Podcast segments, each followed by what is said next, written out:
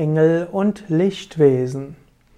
Engel und Lichtwesen sind Wesenheiten ohne physischen Körper. Engel sind göttliche Botschafter zwischen Himmel und Erde.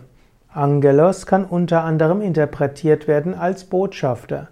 Und zum Beispiel in der jüdischen Bibel im Tanach werden Engel oft als Botschafter Gottes gesandt, um Menschen zu helfen, zu inspirieren. Lichtwesen ist ein anderer Name letztlich für Engel. Im Sanskrit gibt es zum Beispiel den Ausdruck Devata. Und Devata kann unter anderem übersetzt werden als Lichtwesen.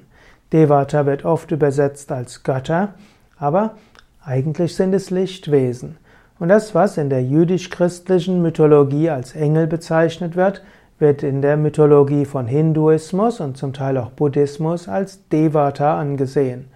Und in der westlichen Naturspiritualität oder auch im Neupaganismus oder auch in der Geomantie spricht man oft von Lichtwesen und diese Lichtwesen sind letztlich ähnlich wie die Engel in der christlich-jüdischen Mythologie.